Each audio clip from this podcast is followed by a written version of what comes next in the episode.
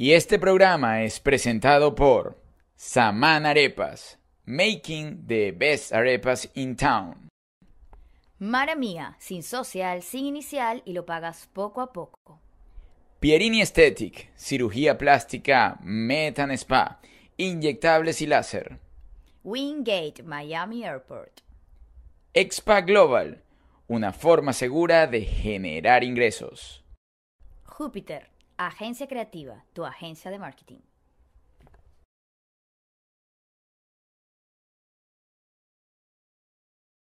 Cuando la entrevista la hacemos, la hace la gente en vivo, uno se mete ahí en la cama con ustedes. Sí. Sí. Porque me la perdí. Pero, pero, pero va, esa va.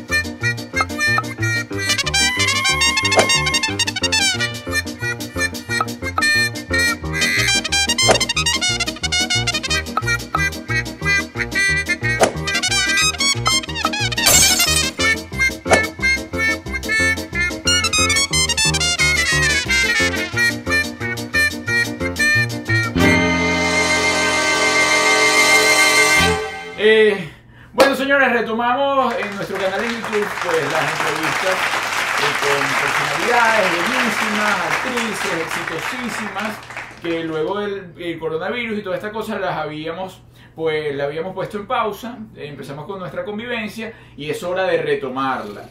¿Y qué mejor manera que retomar estas entrevistas que con ¡Elba Escobar! Evita, gracias, gracias, gracias por aceptar la entrevista. Pues, sin duda alguna, hace 45 días o hace 50 días eh, conversamos para hacer la entrevista y que esta- estuviese aquí en la cama con nosotros. Pero eh, fue cuando comenzó todo este tema de la pandemia y, y que nadie salga de casa y que cuidado, que te van a pegar el virus y toda la cosa. Y pues la tuvimos que dejar en, en stop. ¿Cómo la has pasado para comenzar en, en ese contexto? ¿Cómo la has pasado en esta cuarentena? Chico, bien. Yo creo que tú eres como yo. Tú, tú te estás disfrutando esto. La estoy disfrutando, sí. Mira, ahí, ahí, en primer lugar, no he dejado de trabajar. Estoy trabajando online. Estamos haciendo el programa que hacemos en la mañana. Para con Verónica Raskin, ¿no? Y con, con las Sí, cuatro, que es Vero. que Ajá. se llama eh, en TVB, en TVB Network. Entonces no he dejado de trabajar y eso me tiene ocupada, pero además estamos produciendo contenido para el programa porque muchos invitados pues no están yendo al estudio, entonces uno los graba por Zoom como están A haciendo. ver, por eso es que ella está familiarizada con todo este tema. Les grabo. En realidad yo estoy familiarizada con Zoom desde hace como cuatro años porque yo hice una maestría hace tres años y, y los ejercicios en pareja y eso eran por Zoom. O sea que Zoom para mí es una plataforma súper familiar. Mira, Elba, ¿qué tipo de ejercicio? ¿Qué tipo de maestría? Una maestría en ciencias espirituales. ¿Ah, sí? ¡Ah, qué bonito! Wow, o sea, es decir, eh, tú nos podrías a- ayudar a nosotros en esa búsqueda. Claro que sí. Oye, saldría graduada, pero con honores, pero plos, plos, plos. Sin duda alguna. Elba, pero eh, ejerces eso como una carrera paralelo, es decir, las personas pueden contactarte para que tú los ayudes en esta búsqueda espiritual. Sí. Bueno, yo soy coach, Ujú. en este, es coach espiritual, pero en, en realidad yo preferiría terminar el doctorado que estoy haciendo ahorita el doctorado para Ok. comenzar a ejercer. ¿Cuánto te queda? Tres, te- estoy en el primer año, son cuatro. no, pero tú sabes que yo digo que cuando hablamos de esos temas hay varios puntos, ¿no? Yo, por ejemplo, le digo, bueno, Buda no fue para ninguna universidad y él es una- fue una persona sumamente espiritual, lo mismo que Jesús, ¿no? Poniendo estos grandes maestros. Así que realmente en esta onda espiritual tú lo que conectas es con tu corazón y vas a ser la gran guía. Sí, es cierto, tienes toda la razón. Lo que pasa es que cuando, cuando, cuando uno decide ser estudioso del tema, es una decisión personal, por supuesto. Claro, pero a- además pasa, pasa con Elba que genera una especie de confianza, por lo menos, si bien, si bien tengo muchos años dentro de la actuación, digamos que nunca me había tocado eh, trabajar directamente con Elba o compartir tanto con ella. Sin embargo, Elba es de esas personas que te transmite confianza. Elba, bueno, para mí Elba obviamente es una referencia en cuanto a la actuación y es de esas actrices que yo siempre lo he dicho. Cuando es a llorar, ella te hace llorar y cuando es a reír, ella te hace reír, te hace conectar de una vez. Y yo me imagino que esas son herramientas que tú utilizas. Si bien una cosa es la ficción, conectar con la gente en la vida real es otra cosa, pero tú generas esa especie de, de confianza como para uno hablar, Elba. Gracias, mi amor, qué bello ese feedback. Mira, en realidad lo de la actuación, Juliet, es una cosa que, que, viene con uno. Es, algo que es más allá de uno mismo. Porque claro que uno estudia, uno se estudia el personaje, estudia el libreto, hace los ensayos, este, de alguna manera hay personas que han hecho carrera, han estudiado también, como, como lo mismo que acaba de decir Arturo, de, de la espiritualidad. O sea, tú naces para ser actor, pero igual hay, gente que nacieron actores y nunca lo estudiaron y no lo ejercen. Correcto. E, y, hay gente que no tienen el don y se han fajado a estudiar y lo ejercen de una manera correcta, pero tú sientes que no tienen el duende. Por ejemplo, hay políticos que son muy buenos actores y nunca ejercieron. Por ejemplo. Mira, además debo decir, Elba eh, quería ser, o, su norte en un principio, era ser maestra de, matemáticas y de, ¿no? y de física. Eh, que, tú la ves ahora y tú dices, ay, esa señora quería ser maestra de matemáticas y de física y terminó en todo este mundo de loco. Pero la verdad es que a mí, a mí me gustaba muchísimo dar clases. Yo cuando estaba en el colegio y en el liceo y venían los exámenes finales, yo le daba clase a mis compañeritos porque yo era como la cráneo. ¿Y vendías las tareas? No, no vendía las tareas. Entonces, pero la materia que se me hacía más fácil era la, la matemática y la física y por eso fue que estudié eso. Y en, en, mi época, en los liceos no había, no había materias artísticas. Bueno, había una cosa que se llamaba, este, ¿cómo era que se llamaba esa materia? ¿Tú te acuerdas? Una materia que era... Artes plásticas, ¿será? No, no se llamaba artes plásticas. Dibujo técnico. Ajá, artística se llamaba. Artística. Educación artística. Pero no había teatro en los, en los, en, los, liceos ni nada de eso. ¿Y cómo, y cómo de, tener ese foco en matemática y en física diste ese giro a ser la actriz? Porque había una materia lectiva cuando entré en el pedagógico había una materia lectiva que era teatro y me metí por curiosidad y por completar los créditos del semestre. Y bueno, me atrapó. ¿En serio? Pero tú no sabías que tenías ese talento, Elba. ¿Ah? ¿Tú no sabías que tenías ese talento antes de hacer esto? No, no, no. no lo habías explorado. Yo pensé que mis talentos eran más, más científicos, más... Que siguen siéndolo, porque a mí me gusta mucho la matemática, me gusta mucho el pensamiento científico. Aquí donde tú me ves, estoy ansiosa porque a las cuatro y media van a lanzar el cohete. O sea, tú sabes. Ah, sí, estás pendiente de todo. O sea, es decir, sigues utilizando los números en tu vida. Sí, por supuesto, sí. Yo creo que, los, números tienen algo que es fascinante y es que son absolutamente abstractos. Y las abstracciones te, te ponen el pensamiento en un lugar súper expansivo. Es como que, como que tú tienes esto que está aquí presente, que es tu vida, tus cosas, tus límites, y en lo que entras en el pensamiento abstracto matemático, explota la mente así como que... Ay, sí, a mí me explota, Eva, a mí me explota cada vez que veo número. Una cosa terrible. Mira, y, pero haces numerología con tu vida, es decir, te guías de repente, bueno, si yo voy a tener esta entrevista, necesito que sea el 13, 10 de, a las 4 de la tarde. ¿Te guías por eso o no? Que soy súper organizada súper, llevo agenda, pero así perfecto. Es que además yo soy tan distraída que si yo no llevara agenda, mi vida sería un desastre. O sea, para mí llevar agenda es como cepillarme los dientes. Obligatorio. ¿Tienes el número de trabajos que has realizado tanto en novelas, películas y teatro? Uy. No, yo tengo buena memoria, pero mi memoria es selectiva y hay cosas que yo no necesito memorizar porque están en el currículum. Tú ahorras donde puedes, Eva. Si quieres te mando el currículum. Lo que está escrito, una de las, de, la, de las, mira, fíjate que esto es un buen tip que le voy a dar a, a, tu, a tus oyentes y a la gente que ve esto. Este, una de las, de las, de los secretos de tener buena memoria es vaciar información. para tener espacio para la memoria. Sí, yo lo ¿Cómo la información? La pones en una carpeta en tu, con tu computadora.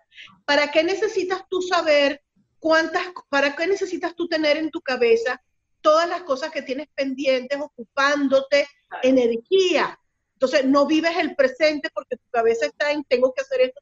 No, no lo tengas en la cabeza, tenlo en la agenda. Es verdad. De acuerdo Y la agenda. Cuando lo pones en la agenda, vacías la cabeza y tienes la cabeza y la energía que tienes creativa para, para darle con todos los hierros a lo que está presente. Es así. Mira, te pregunto esto porque yo buscando, pues, en tu vida y todo lo que has hecho, yo le digo a Juliet, mira, yo, es imposible hablar con Elba de, con todo, de todo lo que ha hecho porque se nos irían seis meses hablando de su carrera artística. Entonces, sí, una entrevista bastante larga. Mayor, soy mayor. No, no, no porque seas mayor, sino porque no has parado de producir y de hacer contenido y de llevar alegría y de llevar sentimientos y emociones y todo a las televisiones de, de millones de personas.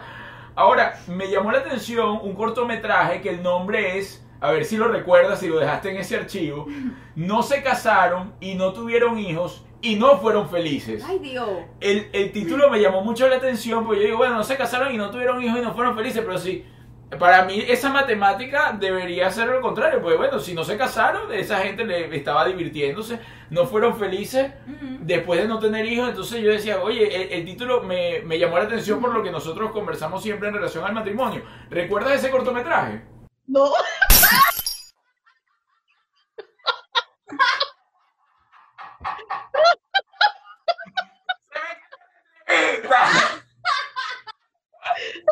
Vamos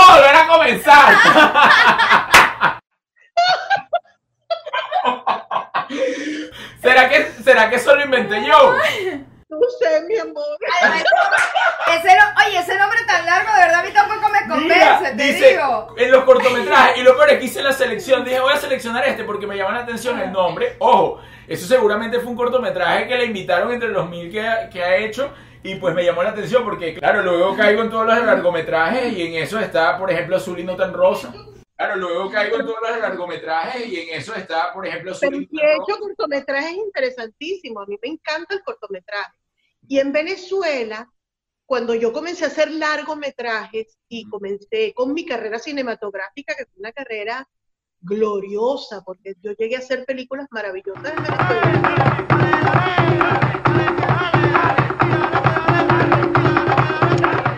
¿Cómo hago para vestirme siempre como hoy? Yo sabiendo que gracias de hoy sé mucho cara, nosotras siendo sirvientas.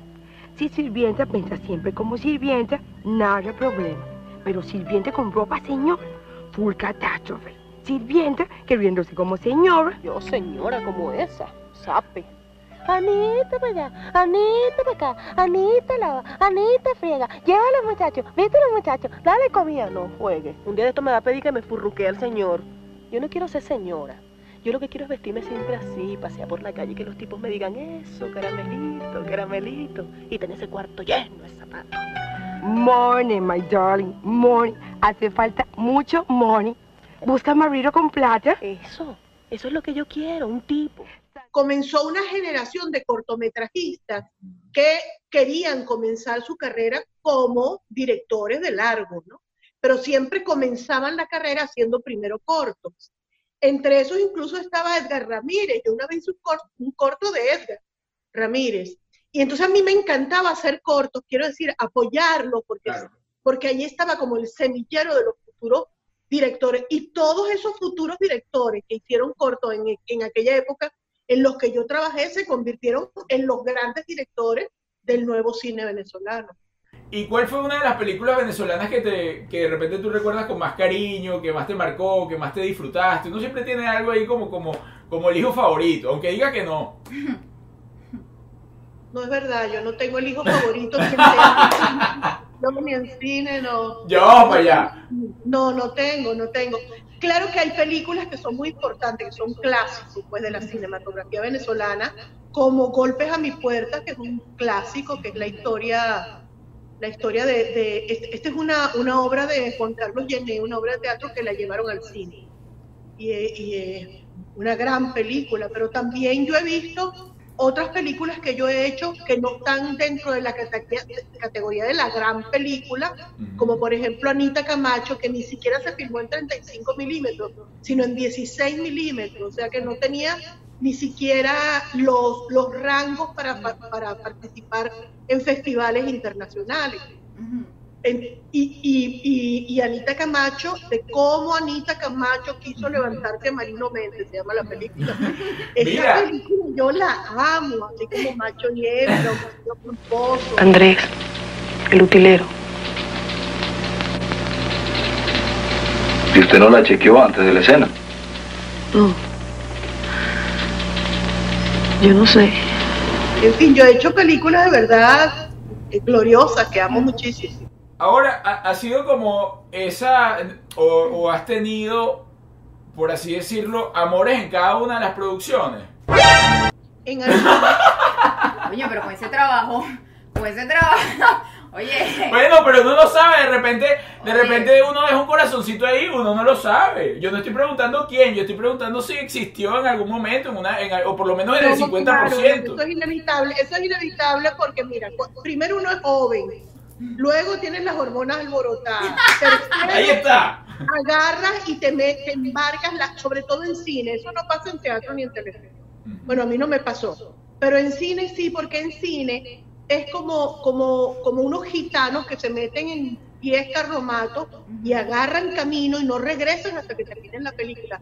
Es una convivencia de las 24 horas del día de que uno se despide a la hora de la cena y no, nos vemos a la en la mañana para rodártelas y tal, sobre todo cuando las películas no son en la ciudad, sino que son películas fruit movie, que son por ahí, por carreteras, por cosas. Y siempre hay un amor de rodaje que además horrores y cuando se termina la película se acaba el amor. Claro. Elba, pero no te ha pasado. A todo el mundo para su casa.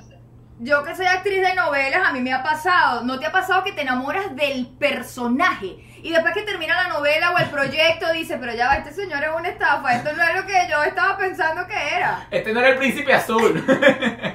Soy muy intuitiva y casi siempre me doy cuenta de la estafa antes de que Oye, Elba, llegaste tarde a mi vida. Óyeme, y en relación a la estafa, ¿te despechaste mucho? Sí, yo me he enamorado mucho. Mira, yo escribí, yo salí de pendeja, escribí un libro sobre mis historias de amor, que, que los hombres venezolanos creen que es un libro, tú sabes, erótico, sexual, de pan fatal. ¿Cómo y se es la llama? historia de cuatro pendejos de los que me enamoré, que, que yo pondero, lo que pondero en ese libro es la historia de amor, por eso, por eso es un libro sobre historias de amor y dice, como yo no he encontrado el amor, ese es el epígrafe, como yo no he encontrado el amor de mi vida, he llenado mi vida de grandes, de grandes amores. Pero en realidad no es que ellos sean pendejos, sino que son historias pendejas, porque son historias de enamoramiento bolsa, o sea, que me los inventé yo además ¿Cómo se llama ese libro, Elba? Disculpa. reconciliándome con mi Afrodita, se llama. Ok. El primero que escribí cuando tenía cuarenta y pico de años. A los Y- 50 hice ni doña Di- ni doñita, que es sobre la menopausia, y ahorita a los 60 hice este cuerpo que no me deja, que es sobre la llegada a los 60 años. Eso, los tres libros están, los podemos conseguir en Amazon. Sí, yo creo que están los tres en. Amazon. Bueno, ahí los voy a dejar es para dejar el link. Elba, pe- perdón, tú, tú eres una tipa bien responsable, al menos así lo admito yo. Tú eres de esas mujeres que asumen su responsabilidad. Yo nunca te he escuchado a ti decir, es que fulanito y es que él o me hizo. Tú eres una tipa que asume tu, tu responsabilidad. Esa relación la asumí yo y me fue mal porque me fue mal y, y- y se acabó porque se acabó. Tú no eres de las que anda por ahí hablando mal de los hombres, ¿cierto? Bueno, yo no, yo no hablo mal de los hombres por dos razones fundamentales, mi papá y mi hijo. Claro. Entonces, mi papá era un tipo chéverísimo, pero chéverísimo. Imagínate tú que mi papá, cuando yo comencé a salir en mi adolescencia, irme para la calle, me- cuando yo agarraba la puerta decía bendición, papá, usted que en Venezuela, para que la gente que ve esto que no es venezolano, uno pide la bendición cuando Sí. se va, pide la bendición cuando se llega, cuando llega, pide la bendición cuando se despierta en la mañana, pide la bendición cuando Sí, uno está bendito. Uno bendición, bendición, papá. Entonces, epa, que no haga hija nunca, hija, no haga nunca nada de lo que se tenga que arrepentir después. Y yo me quedaba así como que, ok, y me iba. Pero ese, eso, él me lo repetía cada vez que yo agarraba el pomo en la puerta. Y eso determinó por completo mi vida. Porque a partir de ese momento, yo si me iba a meter en un peo, no me iba a arrepentir. Y si yo pensaba que me iba a arrepentir, no me metía. Qué bien. Entonces yo viví cosas intensísimas porque me dio la gana de vivirlas y no me arrepiento de haberlas vivido. Muy Y bien. cosas en las que no me metí porque yo sabía que de esas sí me iba a arrepentir. ¿Entiendes? Y él nunca me dijo, no haga esto o no haga aquello, sino que me dejó que yo tomara la decisión. Muy bien. ¿Entiendes? Te, te creó ese estado, esa conciencia. Claro, y luego de paso pa- eh, eh, tengo un hijo varón. O sea, Mm. cuando uno pare un varón, Juliet, es otra, otra historia. Es otro. Yo me acuerdo que un día Simón estaba viendo el fútbol y estaba el teléfono sonando, estaba muchachito, el teléfono sonando y cuando yo veo era la novia y ella llamaba y llamaba y llamaba y estaba viendo el, el- el mundial de fútbol. Y va celosísima, tráncale ya. Él veía la vaina y seguía viendo el, el mundial y yo le digo, pero bueno Simón, te está llamando fulanita, ¿qué te pasa? ¿Ya no la quieres? Y se me queda viendo así como, ¿qué mamá? Claro que la quiero, estoy viendo el fútbol. no tiene nada que ver con la otra. Y yo me dije, la cantidad de veces que yo estuve del otro lado de la línea, pensando que carajo no me quería porque no me atendía el teléfono y lo que estaba era viendo el fútbol. O sea, yo empecé a entender a los hombres gracias a tener un hijo varón. Mira tú, eh, te, te- te podrías considerar machista. No, tampoco. Mi papá hacía oficio, mi papá ayudaba a mi mamá. En los últimos años mi mamá enfermó, le dio Alzheimer y quien se encargó de la casa y del cuidado de mi mamá fue mi papá. Qué bonito. Bellísimo. Mira, ahora retomando un poco el tema de tus amores y de todo eso y, y los despechos, yo no puedo dejar de nombrar acá uno de los amores que han sido extremadamente famosos en tu relación y en tu vida, que fue Haroldo. Que- porque además esa ha sido una relación de la que se habló muchísimo en su tiempo y pues han logrado seguir con esa amistad, porque cada vez que tú hablas de él, hablas con profundo cariño, a pesar de que quizás vivieron un, pequeño o un gran tormento durante su etapa de relación de pareja. Y él de mí también. Sí, total. Nosotros nos amamos. Nosotros, yo más nunca se la amando. ¿Y te arrepientes ¿De qué? de no volverse a, da- a haber dado? No, no, yo no me. Ay, no, ay, no. Yo se la dio cuando se la tenía que dar, chico, que eso. Mira, Haroldo y yo, tú sabes lo que pasa, que Haroldo y yo estuvimos de novios viviendo juntos, porque nosotros hicimos pareja viviendo juntos dos años y estuvimos cinco años terminando. Ay, Cristo. Hasta que yo un día dije, no, no se la puedo seguir dando, porque si te la sigo dando no vamos a terminar nunca, ¿entiendes? Hoy ves para atrás y lo consideras que fue como una relación tóxica en su momento. Sí, sí, tenía algo de toxicidad, pero también era una relación muy divertida. O- Haroldo es el hombre que más me ha hecho sufrir y el que más me ha hecho reír, porque es lo más cómico que existe sobre la tierra. Y el, y el capítulo mío del, de- del libro de Haroldo es el más gracioso de todos. Le- hay, hay una, una parte que le botas la ropa por el balcón y toda la cosa, ¿no? Y eso sucedió. Es claro, eso sucedió, eso es auto- ese libro es autobiográfico. Ese fue el punto y final cuando le lanzaste la ropa por la ventana o, o lo volviste a recoger. No. Él se perdió como cuatro días, yo pasé cuatro días pegadas de la ventana esperando que llegara.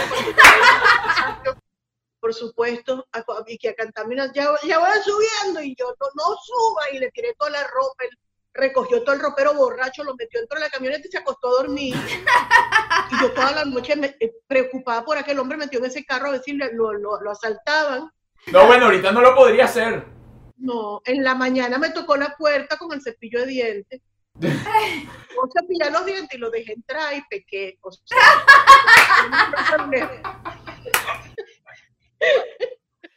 Mira, eres actriz, escritora, directora, cantante también. En algún momento llegaste a, en, esas reconciliaciones con Haroldo o, con los que siguieron a pues pedir perdón cantando, es, es decir, al revés, como los, los hombres a veces van con serenatas, tú llegaste a llevar una serenata de mejor que le reconciliación. puede pasar a uno cuando está en el escenario cantando. Que tú estés cantando y que aparezca en el público el tipo eto de tu despecho. Y que le puedas cantar. Yo, acá, yo me acuerdo que un día Haroldo apareció en un show donde yo estaba con Mara Croato, una actriz puertorriqueña bellísima, con quien tuvo después una relación larga también. Pero con ella él me montó cacho. Había dolor. En lo que lo vi llegar, este, le dije a los músicos, vamos con ceniza. Y, mirándolo fijamente, después de tanto soportar la pena de sentir tu olvido, y le solté tremendo bolero. Y una vez estaba cantando, ya muchos años después de con mi última relación, en, en- en un bar en Las Mercedes y apareció el, el objeto de mi despecho, El objeto. que no voy a decir su nombre, pero se llama Che Hurtado. Le canté, ¿qué quieres tú de mí? ¿Qué haces junto a mí? Si todo está perdido, amor. Eso es una maravilla, porque uno lo suelta todo ahí. ¡Ay, qué rico! Después lo invité a cantar conmigo y se subió y cantó todo. Porque además, yo, yo me despecho y soy intensa, pero todos mis ex son amigos míos, yo los amo. Como debe ser. Gente que compartió la vida con uno. Claro, Elba, ¿tú crees que todavía te quedan despechos por vivir? No, No. ¿En serio? Una mujer tan enamoradiza como tú, Tan chica. intensa. ¿O no quieres volver a enamorarte? No, no, lo que pasa es que mira, no, no es solamente la edad, porque yo conozco mucha vieja intensa. Eso está aquí. No es, so- no, es, no, es, no es solamente la edad, pero sí los estudios espirituales me permiten darle una dimensión distinta al amor. Yo no sé porque hace tiempo que no me he vuelto a enamorar, pero mi, mi propósito es eh, el amor desde un lugar de más, de más espíritu, un lugar donde el amor es mucho más incondicional y menos guiado por las pasiones y por la intensidad, sino más hacia el lugar de la incondicionalidad. Llega un momento en que además, mira, la, la pasión está muy ligada a la sexualidad. Y a esta edad, mi amor, la sexualidad tiene que ser de a poquito y tranquilita. Uno no se puede empatar con un tipo de esos así que, que te quieren volver loca y que te dan puertas para atrás y para adelante. Aunque se aparece bueno, pues está bien. No, a esta edad uno se encuentra con uno así y después de la primera tirada te tienen que hospitalizar tres meses. Entonces, ¡Oh! no trata de eso. Ya uno está más tranquilito. Deja la intensidad y deja el peo. Está bien, bueno, pero está bastante clara porque ya viviste toda esa intensidad y ahora quieres vivir otra, otro tipo de experiencia que es totalmente válido. Ah, Además, una relación más de acompañamiento, de, de, de compartir, de, de, de, bueno, de pasar la vida juntos. Claro.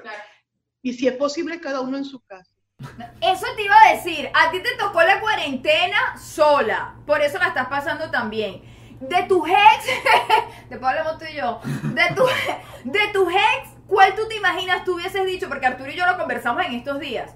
Si a mí me hubiese agarrado la cuarentena con fulanito o con fulanita, esto sería una desgracia. ¿Con cuáles es tu ex? Tú dices, gracias Dios porque no me agarró la cuarentena con fulanito.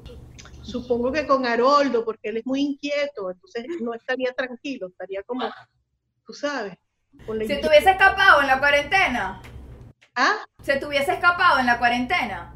yo me imagino que sí, porque él no puede estar tranquilo. En realidad, yo no sé, porque Haroldo y yo somos muy amigos y nos queremos mucho y estamos muy pendientes el uno del otro, pero yo hace mucho tiempo que no convivo con él y yo no sé si él se ha tranquilizado, pero en sus buenos momentos era muy inquieto. Claro, bueno, la energía por lo general eh, al pasar del tiempo se va, tú sabes, apagando un apagando o disminuyendo, ¿no? Por así decirlo. Mira, de aquella época de la que estamos hablando, de la fogosidad y de esta Elba que bueno, que, que se iba de rodaje con las películas y iba con su, toda su intensidad de actriz y de hormonas y de todas estas cosas, ¿quedó algún pendiente que tú digas, oye, vale, con aquel nunca pasó nada y, y me hubiese gustado? No, todo el que quise. Muy bien. Eso era, eso era flecha directo al punto medio. Muy bien. No, mentira, mentira. Hubo uno que, que no, que me hubiera gustado. No fue, no fue que me enamoré ni nada, pero me, me hubiera gustado porque era un, es un tipo, es un tipo muy, muy interesante. Y, pues, no- ¿Lo conocemos? No, no, no nos diría su nombre. Sí, Humberto Zurita, Ujú. Humberto Zurita, ahorita lo el actor mexicano. Sí, sí, sí. Ok, ok, ok. Yo hice con él una película de Mauricio Wallerstein, que está que en paz descanse Mauricio, tan bello, llamada De Mujer a Mujer. Con la, con- y en esa película, claro, él estaba recién casado de Cristian, una mujer hermosísima, incluso ya estaba embarazada. Este, y tenía una relación súper linda, súper estable con su pareja. De hecho, ella fue al rodaje y nosotros la conocimos. Pero ese hombre es un hombre muy, muy interesante. Bueno, vaya. ¿Y él lo supo? No, no creo. Ah, Mandémosle el video. Yo no creo porque yo no, yo respeto mucho los hombres casados. A mí eso mi, mi abuelita me dijo, hombre casado atrasa. Usted va para adelante y se, y se empieza a, em- a empeñar con un hombre casado y coge para atrás. ¿Nunca fuiste la otra, Elba? ¿Ah? ¿Nunca fuiste la otra? Una vez con Franklin Virgo, estaba yo muy jovencita y, y Franklin me volvió loca. me no me pude negar. Pero fue un desastre porque yo aparecí en, en, en, lo- en las primeras planas de los periódicos.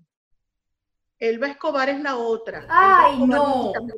La quitamarido. me- ¡No! Los titulares, los titulares. Ella no era conocida, Ajá. pero era la esposa de un muchacho muy conocido. Claro. Y además él era periodista y era, foto- eh, era fotógrafo de, del bloque, no el de armas, el otro. No me acuerdo el No nombre. lo del tengo tampoco. Bueno, Mire, ajá. y entonces él, él, él, bueno, no podía seguir en eso y está en esa chismería y esas cosas y que yo no quería hacer la otra y que me dejara en paz. Entonces, Claro. cuando se separó de la mujer, me volvió a buscar y tuvimos ahí una relación, pero bueno, es- esa fue una relación muy, muy lindo porque, bueno, Franklin y yo también somos muy amigos, queremos mucho. Pero si, si Haroldo es intenso y yo... No. que- Franklin es intensísimo. Intensísimo es. o sea, Franklin es la N potencia de la intensidad. Sí. Bueno, yo también era intensa cuando era chama, porque a mí Ibsen Martínez me bautizó como la intensa. Bueno, por eso eres tan buena actriz. El actor es intenso en sus sentimientos, en sus emociones, en, en lo que hace. Julieta es intensísima. y Julieta es muy buena actriz. Mira, Y eh, Arturo es intenso, Julia. Arturo, cuando le da, le da, le da, le da. Lo que pasa es que yo creo, Alba, que él y yo nos, nos agarramos en una etapa donde ya los dos estamos, como tú dices, ya, ya vivimos como que la explosión y nos encontramos como, estamos como súper relajados. tuve mi momento de bastante intensidad, yo- pero entendí que el camino era otro. mira, mira, luego de, de ser tan exitosa en tu país y pues traspasando fronteras y, y que conocen a él en, en, bueno, en todos los rincones de Venezuela, Latinoamérica y bueno, en fin, decides venirte a vivir a los Estados Unidos. Ciertamente Venezuela estaba pasando por, pasa por una crisis súper intensa, hablando de intensidad, pero ¿qué te llevó a ti a, a decir, sabes qué, ahora sí me voy? ¿Existió algún, alguna, a- algún punto de quiebre que tú hayas dicho, bueno, sí, aquí yo lo venía pensando, pero en este momento decidí, compro mi pasaje y me voy? Secuestraron a mi hijo dos veces. Mm. Wow. Te viniste con él, los dos solitos se vinieron, Alba. Lo mandé a él primero, se graduó de, de la escuela de diseño allá en, en Chacao, la escuela, la escuela de diseño Sí. Y trabajó un tiempo ahí en un, en un estudio de en una publicidad, pero en lo que pude lo, lo mandé. Él quería, él no quería venir a Estados Unidos, él quería irse a Australia. Y yo le rogaba, hijo, tú no me puedes hacer eso. ¿cómo te Ese cambio horario es mucho. Para el otro lado del mundo, tres aviones para llegar a esa vaina. Dos días después uno llega, o sea, no, no, no puede ser tan lejos, porque él había hecho un internship, perdón, había hecho eh, eh, ese intercambio, ¿sabes? El- la, la Sí, sí. asociación esta que tú intercambias los estudiantes. Sí. Entonces yo lo intercambié y me lo mandaron. Y él se fue para Australia y se enamoró de Australia. Pero Claro. entonces no quería venir a Estados Unidos, pero yo lo convencí de que California era, pues, se iba a sentir chévere. Y en efecto, en lo que llegó a California, entendió que ese era su lugar. Bueno, es que se resemeja un poco. Sí, no, y además él es surfista, o sea, él es feliz allá en Los Ángeles, gracias a Dios. Y, se vino un año antes. y después fue él el, el- que empezó, mamá, vente, mamá, porque se estaba poniendo todo como muy inseguro. Este, mamá, vente, mamá, vente, vente, vente, vente, vente. Yo, bueno, primero me vine a la casa de una amiga a ver cómo me iba. Fueron los dos primeros años que viví con, con- con una amiga muy querida aquí, que es como mi familia. Y, y después yo seguía yendo a Venezuela, después fue que pude vender el apartamento en Venezuela y bueno, ya me quedé, me, me compré un apartamentico aquí pequeño en una urbanización 55 Plus. Mira, mi querida Elba, ¿qué consideras que ha sido lo más complejo para ti en, esa, en ese paso de ser emigrante y de ser tan conocida? Lo más difícil. Lo más difícil con lo que te has enfrentado en tu proceso de emigrante. Bueno, lo más difícil para mí ha sido conciliar dentro de mí un cambio tan rotundo como que es no solamente mudarte de tu casa, mudarte de tu familia, mudarte de tu país, mudarte, mudarte de todo y sola, porque bueno, mi hijo está en Los Ángeles, yo me vine para Miami, yo estoy aquí sola, conciliar eso con las creencias que tengo o he tenido con respecto a la edad. O sea, hacer todo eso a los 60 años. Ya tengo 65. Es como que, ¿qué bolas tengo yo? Derrumbar todo eso que te estaba limitando. Exacto, y venirme a un país donde yo no he hecho carrera. Alguna gente me conoce, es cierto, por las novelas y eso que se han visto por ahí, pero no, yo no he hecho carrera aquí en Estados Unidos. He hecho muchísimo casting, no he quedado en nada aquí en televisión. y tiene que ver, ni siquiera tiene que ver con el acento, ni la dicción, ni nada, porque yo cuando, cuando me da por pronunciar las heces, las pronuncio. No es por eso. Es que cuando la producción de televisión de aquí va dirigida al la mayoría, al, al público latino mayoritario, va dirigida a México. Y si tú tienes 10 actrices haciendo casting por un personaje y nueve de ellas son mexicanas, no me lo van a dar a mí, y es lógico. O sea, yo no tengo ningún resentimiento con eso. El algún día aparecerá algún personaje para mí, porque además ahora uno está haciendo casting para series y para otras cosas que se están produciendo y son un poco más abiertas las historias, no son necesariamente historias nada más de mexicanos. Entonces, eso puede ocurrir en cualquier momento. Pero no lo, lo, lo hermoso, lo que rescato, la bendición, es el oficio teatral, porque los, los venezolanos nos hemos dedicado a hacer teatro y hemos, hemos pagado nuestras cuentas haciendo teatro y hemos salido adelante haciendo Lo certifico. Así es. Y ha sido muy lindo. Ha sido Me, muy... me parece mágico además, ha sido maravilloso. Hemos viajado con nuestras obras de teatro. En todas partes, en cualquier rincón del mundo, hay un grupo de venezolanos que te llama, ¡ay, vente! Y haz la obra beneficio de esta fundación, te pagamos un pelo ahí y tal, y uno va y viaja. Y es muy bello lo que está pasando. Sí. Además, además yo lo veo, Elba, desde el punto de vista, antes uno entendía, uno habla de cuando yo era niña y pensaba en alguien de 50, de 60, incluso de 40, yo voy para los 40. Y para uno era una persona grande, mayorcita, viejita, ¿entiendes? De 60, uno se imaginaba ya en su casa con chancleta, acostada. Ahora tú a esta edad que tienes, y lo ves de manera totalmente diferente y trato yo de impulsar todos los días eso porque mi papá, mis papás a los sesenta y pico también lo están viviendo, son inmigrantes. El verlo ahora como una segunda bocanada, por decirlo de alguna manera. O sea, uno se sienta a hablar contigo y antes de conectarnos una mujer que nos decía, busquen el Zoom, la ventanita, que no sé qué tal, que no sé qué más. Uno antes no se hubiese imaginado eso. Te estás reinventando, estás haciendo cosas nuevas. Eh, lo que tú dices, la, la emoción de poder hacer teatro, la emoción de poder estar en una cuarentena y aún así no has parado de producir y no has parado de crear cosas nuevas. Eso es rico, yo creo que eso es una nueva oportunidad que nos da la vida. Como ah, quizás como te digo, a los 60 te imaginabas ya acostada, relajada, cuidando nietos y resulta que a los 60 estás parada frente a una cámara bellísima y con esa mentalidad creadora. Sí, ha sido, ha sido una bendición. Ha sido una bendición vivir esta época.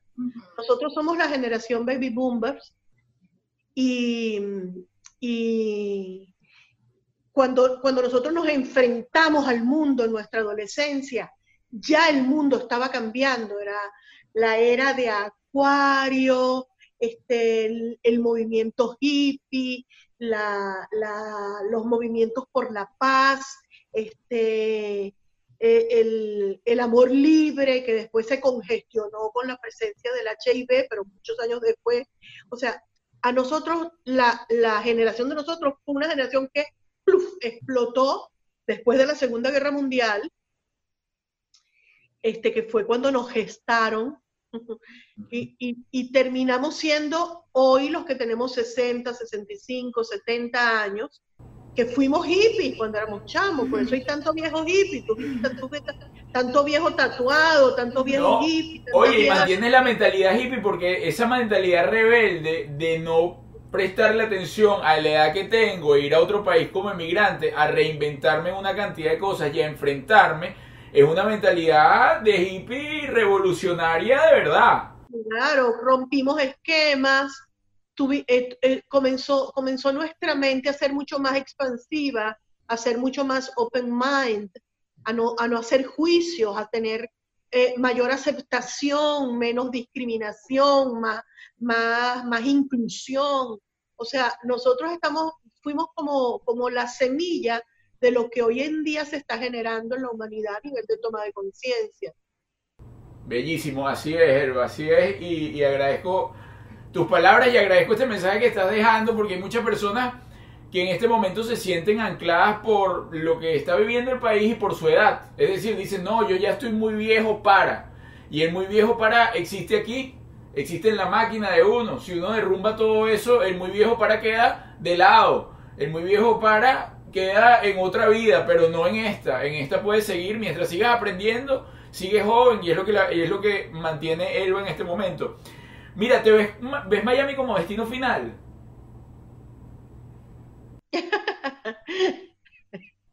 Mira, yo he dicho tantas cosas que no, que no, que mejor me cayó la boca. Porque yo dije que nunca me iría de Venezuela. Dije que jamás en mi vida viviría en Miami. Claro. Dije que yo nunca iba a hacer microteatro. la cantidad de cuentas que yo he pagado haciendo microteatro. Además que tiene, tiene una, una textura distinta el microteatro también. Dije que qué fastidio hacer casting. Bueno, he hecho montones de casting. O sea, realmente lo único que me falta es decir que yo nunca me voy a empatar con un hombre millonario para ver si se me da. Amén. Mira, bueno, pregunta típica. Eh, ¿Te volverías a vivir o volverías a vivir en Venezuela si todo el panorama político cambia? Sí, aunque sé que es algo que no depende de mí.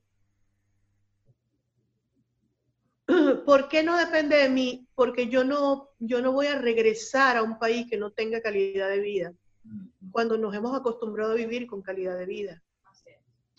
Este, eh, y, con, y con reivindicaciones, reivindicaciones por la edad, reivindicaciones de salud, reivindicaciones de, de respeto. Yo sé que hay muchas cosas que hay que sanar en Venezuela y, yo sé que yo tengo un lugar en Venezuela, yo tengo casa en Venezuela. O sea, ahí están mis hermanos. Y la casa de mis hermanos es mi casa. Este, y, y, y bueno, si yo llego a producir dinero, me voy a comprar otra vez una casa en Venezuela. No vendería esta, pero sí me compraría otra casita en Venezuela en algún momento para tener mi casa ya, porque la- la- el país es como la casa de tu mamá. Tú siempre vuelves a comerte el sancochito los domingos. Eh, Es así, es así. Mm. Mira, eh, vamos a hacerte unas preguntitas cortas para respuestas de lo, lo que se te venga, lo primero que se te venga a la mente. Son palabras y tú me dices lo primero que se te viene a la mente, ¿ok? Aquí voy con la señora Lim. Ujú. Una y una. Ujú. Entonces yo comienzo y te digo, una ciudad, Caracas, Un amor. Mi hijo, ¿qué piensas cuando te dicen felicidad? Mm. Em, la vida, yo, yo soy una mujer feliz. ¿Qué te genera paz? Respirar conscientemente. Una comida, Eh, em, bueno, no, si digo arepa y pabellón van a decir, ay, sí, ay, sí, sí, realmente. pero realmente. No, bueno, yo diría que eh, el salmón, el salmón me encanta, es como, como que lo tiene todo. Un miedo. Mm, la seguridad de mi hijo y de la gente que amo. mm, un secreto, Los he contado todos. mentira. RCTV o Venevisión. La verdad es que yo trabajé en los dos, pero nunca, nunca me sentí identificada con RCTV. Yo, yo soy de las que tienen la B de Venevisión en la frente. Este, yo trabajé en dos oportunidades en RCTV y las dos veces me gustaron. o sea que- Mira, para ir cerrando la entrevista, ¿cuáles serían tus herramientas para que una pareja sea exitosa? ¿Cuáles crees que son las herramientas que debe tener una pareja exitosa en su convivencia, en su vida, en su relación? no creo que sea yo la persona apropiada. Todo el mundo tiene sus herramientas. A lo mejor es herramienta. Yo creo, fíjate tú que sí he estudiado mucho el tema y yo creo que el, el secreto es amar más, mucho más que a la persona que tienes al lado, el proyecto que tienes con ella de pareja. Clave, proyecto en común. Así. Bueno, Elba, muchísimas gracias. Gracias por abrirnos las puertas de tu casa, chica. No me esperaba hacerte la entrevista desde tu casa, pero la disfrutamos muchísimo. Esperamos tenerte de vuelta, pero ya en vivo y directo acá cuando baje toda esta onda de que si uno se infecta, no se infecta. Eh, ¿Tienes algo más por allí? No, bueno, Elba, para mí es súper rico hablar contigo como mujer, como actriz, me encanta. Por eso sé que te vamos a poder tener en esta cama, porque es que con Elba uno nunca se le acaba el tema. Son tantas cosas las que tienes que contar y todas tan ricas y lo haces como con, con esa emoción que uno se mete en la historia y se mete en el cuento. Así que te tienes que comprometer en estar en esta cama con nosotros. Además que te tenemos que llevar nuestra guía. Esta guía es tuya, está dedicada, entonces te la mandaremos a tu casa, luego te pedimos la dirección para hacértela llegar. Gracias, Elba, gracias. Te queremos muchísimo. Un besote. Quiero, Dios los bendiga. Amén. Y gracias a todos ustedes por seguirnos. Eh, les dejamos los links y el Instagram de mi querida Elba. Y pues nada, hasta la próxima. Que Dios los bendiga. bye. bye.